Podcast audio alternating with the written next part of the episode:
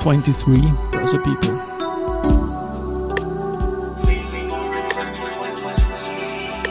Are now in season 4. Presented by Management Factory.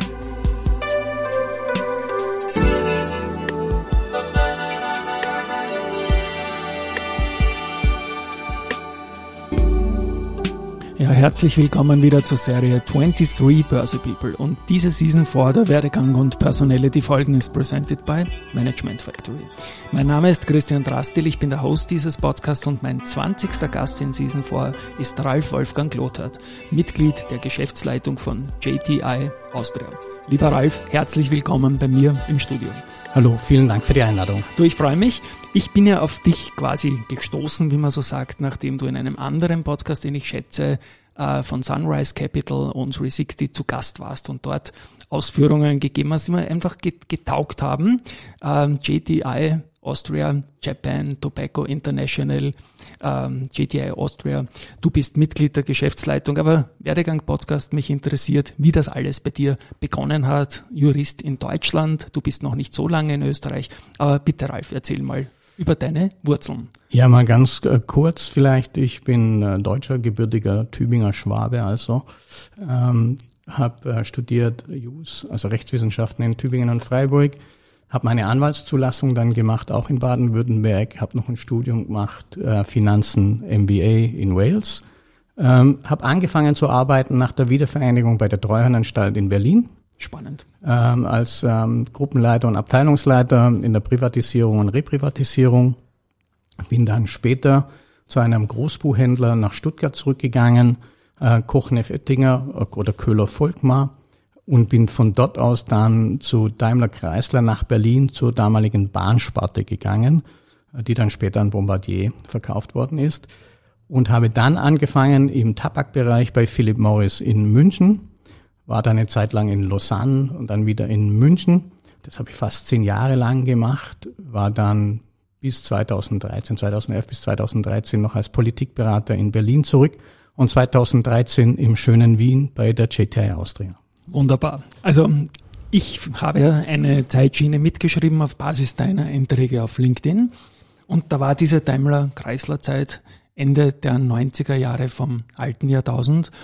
Und ja, da möchte ich eine schöne Memory einwerfen zur Austria Tabak, die jetzt Member oder in der, in der JTI Austria drin ist. Und zwar in der Zeit 1997 bis 2001 war das die Volksaktie, die in Österreich wirklich funktioniert hat. Ich habe es nicht miterlebt und ich habe das immer wieder geschrieben, auch in der Vergangenheit, äh, dass eine Publikumsbeteiligung an einer Aktie so großartig war. Die Aktie ist gekommen zu 505 Schillingen damals noch, das waren 36,7 Euro und ist dann im Jahr 2001 von der Gelleher übernommen worden zu 85 Euro, also mehr als verdoppelt ohne Dividenden in vier Jahren. Und das in einem Zeitraum, als eigentlich solche Old Economy Geschäftsmodelle vollkommen fad und international nicht allzu hoch im Kurs waren, weil alle nur neuer Markt, E-Stack, NASDAQ Aktien wollten. Ich möchte das jetzt abkürzen, aber auf jeden Fall eine Folge mit JTI ohne Austria Tabak damals an der Wiener Börse zu erwähnen, wäre für mich nicht gegangen. Danke für diesen Zwischenstep. Jetzt habe ich die Bitte an dich. Verstehe ich gut. Wie ist es dann weitergegangen, nachdem äh, die Austria Bank zu Gallagher gekommen ist und nicht mehr an der Wiener Börse war. Bitte da kurze Zeitreise, ja. dann noch bis ins Jahr 2013, als du begonnen hast. Ja. Vielleicht darf ich doch zum kurz ausholen. Unbedingt. Wir sind auch noch stolz, weil die Austria Tabak ja 238 Jahre alt wird dieses Jahr. Und die Austria Tabak als GmbH gibt es auch noch, in der ich auch in der Geschäftsführung sitze. Ähm, zu deiner Frage hin, was ist passiert? Nach der Übernahme von Gallagher von der Austria Tabak wurde praktisch sechs Jahre später im Jahr 2007 die Gallagher von der JTI, der Japan Tobacco International, übernommen.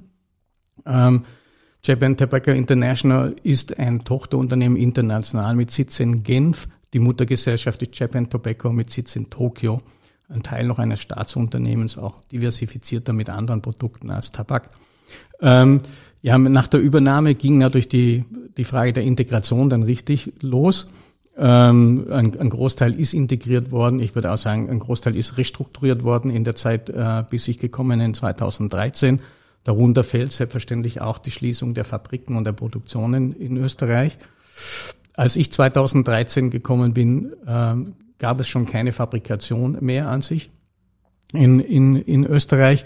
Und hier war dann eher die Frage der äh, Konsolidierung der Marken der, der Austria Tabak, des Marktes, Tabakmarktes an sich, von den altklassischen Marken, die, die JTI Austria Tabak hatte, wie Memphis etc. und kombiniert mit den, mit den Global Flagship Brands, wie wir es nennen, von äh, JTI wie Camel, Memphis etc. Das ist ein ongoing Prozess 2013.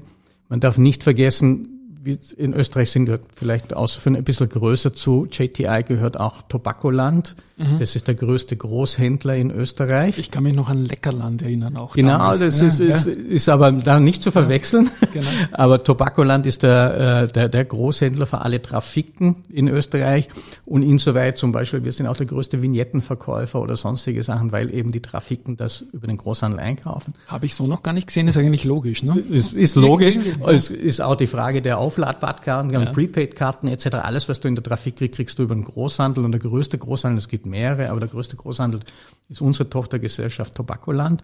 Und zu uns gehört, jetzt mache ich einen großen Schritt vorwärts, aber auch Ökolab, das größte Umweltlabor Österreichs. Äh, und wir sind ganz, ganz froh darüber, dass wir das ausbauen konnten in den letzten drei Jahren, selbst in der Covid-Zeit. Wir sind fast 180 Mitarbeiter allein in diesem Umweltlabor in Ökolab wo einer unserer sieben weltweiten Forschungsstandorte mittlerweile auch in Wien ist. Das heißt, die Austria Tabak, GTI, sind roughly 500 bis 600 Mitarbeiter allein in Wien. Jetzt sitzt ja die JTI, quasi die Tochter von Japan Tobacco in der Schweiz. Ja. Und dieses Ökolab interessiert mich sehr. Ist das jetzt eine, eine Geschichte, die für Österreich gemacht ist oder auch Nein, von weltweit. der Schweiz auch? Okay. Weltweit. Das ist, wie in großen Unternehmen immer so ist. Denk das eine mir, ist die gesellschaftliche ja. Zurechnung und das andere ist die Frage, die fachliche Zurechnung. Und natürlich ist der Forschungsbereich ein internationaler Bereich und es ist natürlich international und nicht nur für Österreich. Und das ist natürlich schön, dass das in Österreich sitzt natürlich. Absolut. Jetzt hilf uns auch noch bitte kurz bei der Geografie. Wir sitzen jetzt hier in meinem Büro in der Spittelauer Lande. Ja. Da war früher in der Nähe die Kreditanstalt, war früher in der Nähe auch Austria Tabak, wenige hundert Meter in der Porzellangasse.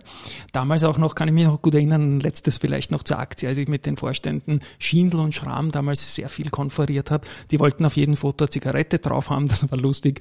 Und wir hatten auch den Schmäh, es gab damals zwei AT-Aktien in Wien, die gleichzeitig gekommen sind, nämlich Austria Tabak AT und Erste Bank Andreas Treichel. Das ist irgendwie, das haben beide irgendwie diese ATs gehabt. Aber jetzt Ende Börse, wo findet sich die eure Zentrale jetzt? Naja, wir, wir haben zwei Sitze in, in Wien, einmal im 16. Bezirk. Äh, da sitzt die Tobakoland und die Ökolab und die GTI und die Austria Tabak sitzt mittlerweile im dritten Bezirk in der mhm. Erdberger Lände. Auch eine schöne Gegend, ne? Zweimal. Zweimal. Zweimal schöne. Jetzt bist du seit 2013 dabei in Österreich. Du bist als langjähriger Manager von Philip Morris, sage ich jetzt mal, als Marlboro-Man da nach Österreich gekommen. Ähm, mach mal ein bisschen Zeitgeschichte der letzten zehn Jahre. Was waren die großen Geschichten, die vor Covid wichtig waren? Na, vor Covid war richtig vor allem, also ich glaube hier im Austria, im österreichischen Markt, vor allem für JTI, ist die Frage, ähm, was ist, wir hatten zu der Zeit zum Beispiel 86 Verkaufseinheiten, mhm. rein im Tabakbereich. Das ist viel zu groß. Wir mussten das über die letzten Jahre hinweg im Prinzip reduzieren, migrieren und gleichzeitig den Marktanteil äh, behalten. Und das war, wir haben es migriert auf 37 Verkaufseinheiten in der Zeit, praktisch von 2000, ein bisschen vor meiner Zeit bis heute. Das ist so, war so die Hauptaufgabe ähm, an sich. Der Tabakmarkt in Österreich grundsätzlich ähm, war jetzt bis vor Covid, was wir sagen, relativ stabil, immer ein bisschen leicht vom Volumen, vielleicht sinkend leicht, aber grundsätzlich ein ziemlich stabiler Markt ist Österreich. Mhm, es ist euch gelungen, jetzt ja dieser Tage wieder ganz aktuell zum siebten Mal hintereinander Nummer eins beim Employer of the Year äh, zu sein. Ich muss jetzt schmunzeln, weil ich es richtig betont habe, glaube ich. ja, genau. ja, wir, sind, wir, sind, nicht geschafft, wir, sind, ja. wir sind Top-Employer Österreich ja. und in diesem Bereich sogar die Nummer eins, also wirklich die Nummer eins Top-Employer in der siebten Jahre in Folge, mhm. ähm, was uns sehr stolz macht, was auch viel Arbeit ist, aber was uns sehr stolz macht. Und was macht euch zum guten Arbeitgeber deiner Meinung nach? Oh, da können wir jetzt aber noch einen extra Podcast machen, ja, glaube ich, drüber. Haben, wir haben Zeit. Ich gebe ja, nein, ja, es, nein. Es ist also, ein Werdegang Also, glaube ich, neben, ja. neben dem finanziellen ja. Tick the Box ist es wirklich ähm, dass du ein Environment schaffst, wo die Leute gerne arbeiten, gerne kommen. Du musst modern sein. Das ist heute mit Empowerment von, von, von, von den Mitarbeitern. Du musst agile äh, Sachen anbieten. Du musst Karrierechancen anbieten. Wir sind ein internationales Unternehmen, bieten hervorragende Karrierechancen an, äh, weltweit. Also das ist, ich würde sagen, eine Melange aus allem. Es gibt nicht einen Punkt, wo man Top-Employer sein mhm. kann. Und ich glaube, wir sind fast in all den Punkten ähm, hervorragend. Das fängt an, ich mache noch andere kleine Punkte, was die Leute sich anschauen. Wie tun wir uns sozial engagieren und, und, und. Und all das ist für uns wichtig und wird auch bei uns wahrscheinlich, ich hoffe mal bei anderen auch jährlich getrackt bei den Mitarbeitern und zwar ganz offen und bis 360 Gespräche und, und, und. Man kann es fast gar nicht aufzählen. Es ist wirklich die Melange all diesen. Ja, siebenmal in Folge ist auch wirklich Respekt und das ist ein Trend, der nehme ich an, stabil bleiben wird. Ich baue auch in diesen Werdegang- und Karriere-Podcast gerne auch immer einen Call to Action ein. Wenn ich jetzt als junger Mensch sage, hey, das gefällt mir und ich möchte eigentlich beim Employer of the Year arbeiten, ähm, habt ihr Karriere-Slash-Seite irgendwas auf der Homepage, sicher, nehme ich sicher. an. Wir sind überall vertreten. Shownotes dann definitiv verlinken. Ich habe dich jetzt um die Zeitreise gebeten vor Covid, ja. weil das war dann sicherlich ein Gamechanger. Ja. Ihr habt glaube ich, einen, eine Sonderkonjunktur gehabt und habe sogar einen Podcast gestartet. Bitte um die, um die, Pod, um, um die Ära nicht nur vom Podcast, sondern vor allem, was hat das ausgelöst für euer Geschäft? Ja, also ich, ich glaube, ähm, Covid, lass mal alles Persönliche mal weg, was zu der war. Zwei, drei Dinge waren relativ äh, wichtig. Erstens hat äh, die Regierung anerkannt, dass wir ein ähm, kritisches Unternehmen sind, auch die Trafikanten kritische Unternehmen sind zur Versorgung ähm, der Bürger und Bürgerinnen. Natürlich nicht nur mit Tabakwaren, mit allem. Das ist das eine. Das zweite, was wir festgestellt haben, dann plötzlich, die Grenzen waren zu. Ja. Äh, und das heißt, es hat kaum Verkehr stattgefunden. Jetzt muss man ganz einfach wissen, dass vor Covid all das, was in Österreich konsumiert worden ist an Tabakwaren, 16 Prozent nicht in Österreich versteuert worden sind. Mhm. Somit Fallen der Grenzen und die Leute konnten sich nicht die Ware woanders kaufen, ist natürlich der Markt in Österreich angestiegen. Das heißt, man hat, der Gesamtmarkt ist angestiegen plötzlich in den letzten zwei Covid-Jahren. Ähm, natürlich zum, zum Erfreuen des Unternehmens und, und der Trafikanten. Und vom Finanzminister auch, nehme ich an. Ne? Der Finanzminister war der größte Gewinner. Der hat im ersten Jahr was eh schon sagenhaft Da waren ist. ja viele Finanzminister. Ja, ja da haben wir okay. Sonderkonjunktur gehabt. Ich, ne? ich glaube, genau. wir sind ja grundsätzlich ja. eh der zweitgrößte Verbrauchsteuerzahler. Und was viele auch nicht wissen, wir sind wirklich die Zahler, weil wir sind Tabaksteuerschuldner. Der Großhandel mhm. ist Tabaksteuerschuldner. Wir stehen für die, für die Steuer ein. Ähm, wir haben allein im Jahr 2021 100, äh, 2020 100 Millionen mehr als das Jahr zuvor an Tabaksteuereinnahmen, sind gelandet jetzt in 2021 dann nochmal mehr auf zwei, fast 2,07 äh, Milliarden. Wahnsinn. Ja. Und es ist nur Tabak mit Mehrwertsteuer, wenn wir bei 2,4, 2,5. Ihr habt mir jetzt mitgebracht ähm, einen aktuellen Newsletter von euch und ich nutze die Gelegenheit, äh, Zahlen und Fakten zum Tabakmarkt in Österreich 2022, 2023 durchzugehen weil es eine tolle Chance ist. Früher war das eben mein Job mit einer börsennotierten Aktie in Österreich. Ich weiß, du, du, du, du warst da noch in Deutschland und kannst gar nichts dafür, aber wir haben diese Aktie halt geliebt und ich sage das jetzt noch ein letztes Mal. Ich, nochmal, ich kann das auch durchaus nachvollziehen und ich glaube auch, ähm, dass das gut war und der österreichische Staat bei dem Verkauf ein gutes Geschäft gemacht hat. Bin ich auch ganz überzeugt, ja. Und bei mir kommt halt immer der Fanboy ein bisschen durch bei solchen Sachen. Und da steht jetzt mal Folgendes, und ich lese jetzt mal, ja. Nach zwei pandemiebedingten Ausnahmejahren, wir haben es kurz angesprochen, hat sich das Geschehen auf dem heimischen Tabakmarkt im Jahr 2022 quasi wieder normalisiert. Das Zigarettenvolumen ist mit circa 11,7 Milliarden Stück auf dem Niveau von 2019. Das ist so bedeutend, dieses Rückkehren zum alten Normal, dass ihr das nach vorne stellt. Bitte um ein paar Worte dazu. Ja, es ist deshalb so wichtig, weil ähm, wir, sind, wir nennen das das, was vorher passiert, den Covid-Effekt und das, was jetzt passiert, ist den sogenannten Covid-Unwind. Mhm. Das, was nach Covid passiert ist, das ist bei vielen Unternehmen, glaube ich, der Fall. Warum ist es ist es wichtig, die 11,7 Milliarden?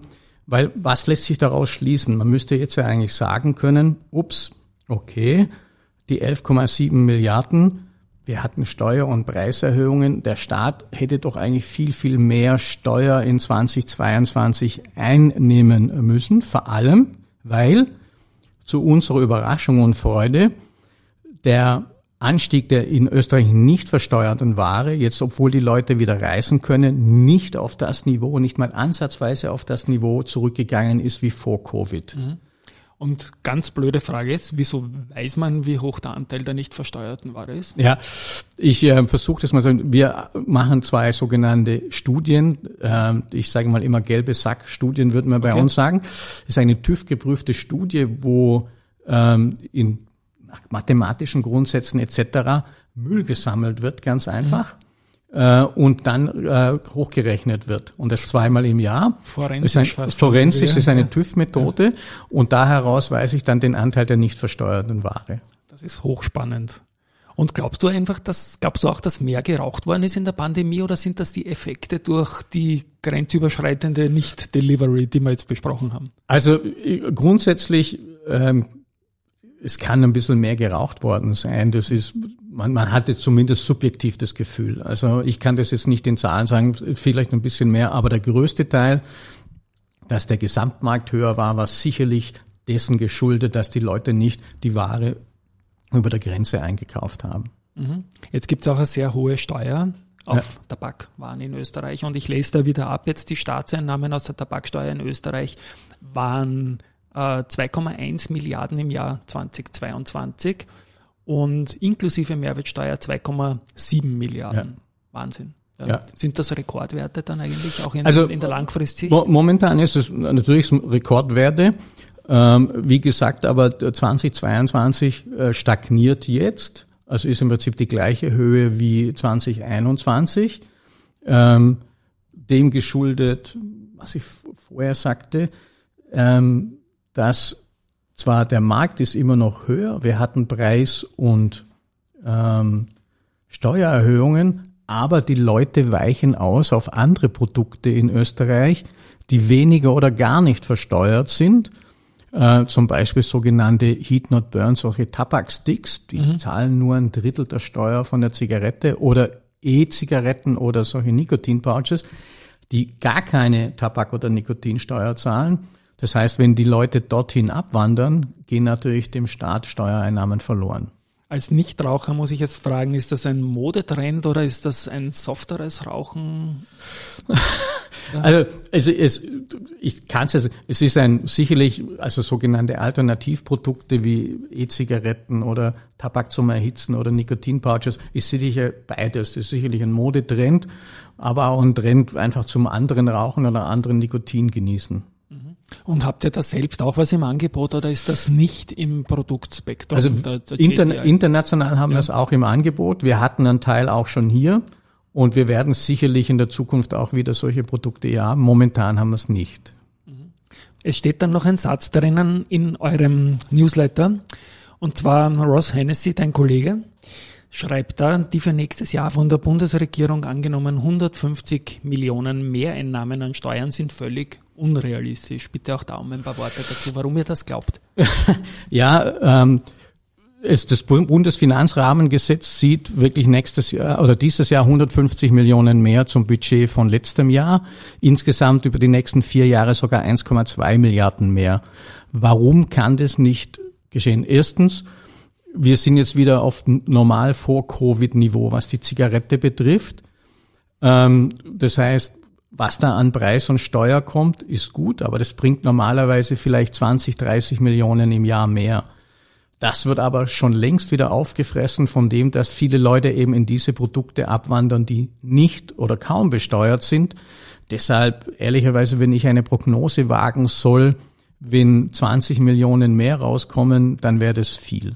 Hm, verstehe ich, verstehe ich. Was mich sehr fasziniert, ist auch die konkreten Zahlen zu den Trafikanten in Österreich und ich möchte auch noch einen kleinen Exkurs machen, weil ich da in der Vorbereitung einiges gelesen habe, was ich so nicht wusste. Also ich nenne mal 4.864 Trafikanten in Österreich, Stand Dezember 22 mit einem Umsatz von 3,7 Milliarden äh, aus Tabakwaren. Hast du da auch vielleicht ein bisschen eine Zeitreihe dazu, wie sich dieser Umsatz verändert hat?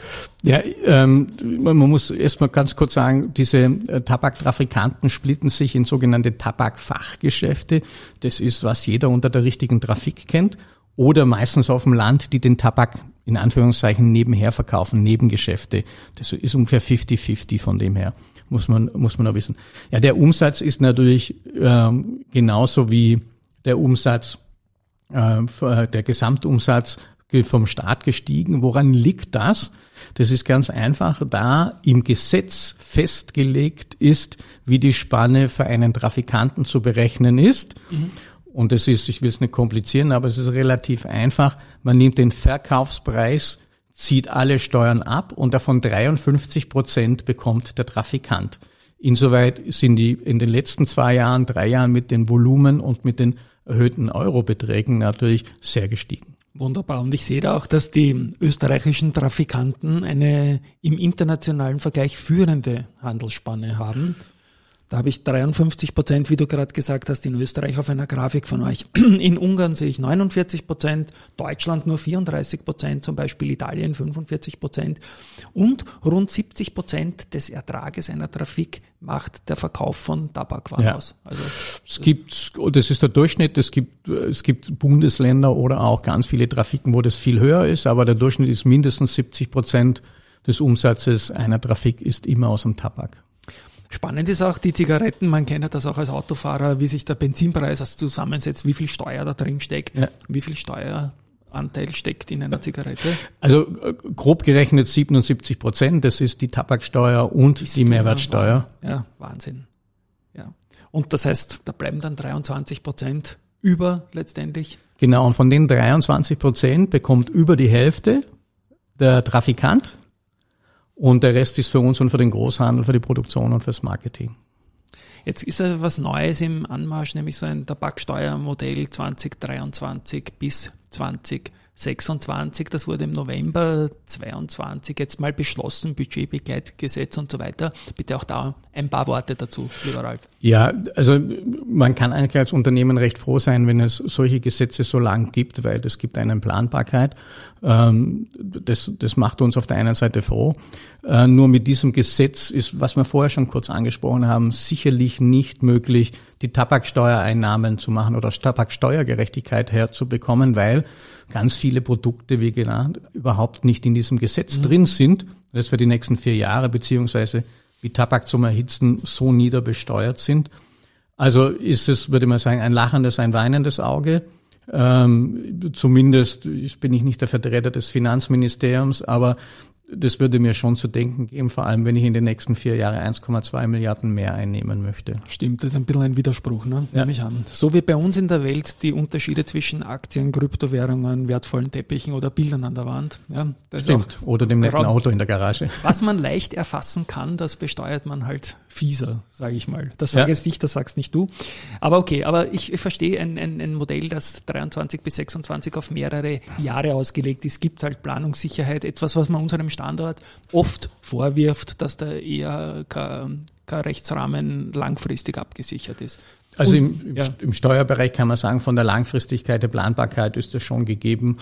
Und deshalb ist auch bisher gewesen, muss man sagen, ist einer der wenigen Länder europaweit, die immer jedes Jahr mehr an Tabaksteuereinnahmen generieren konnten. Bis jetzt die letzten zwei Jahre war Österreich immer die Ausnahme. In anderen Ländern ist das ganz anders.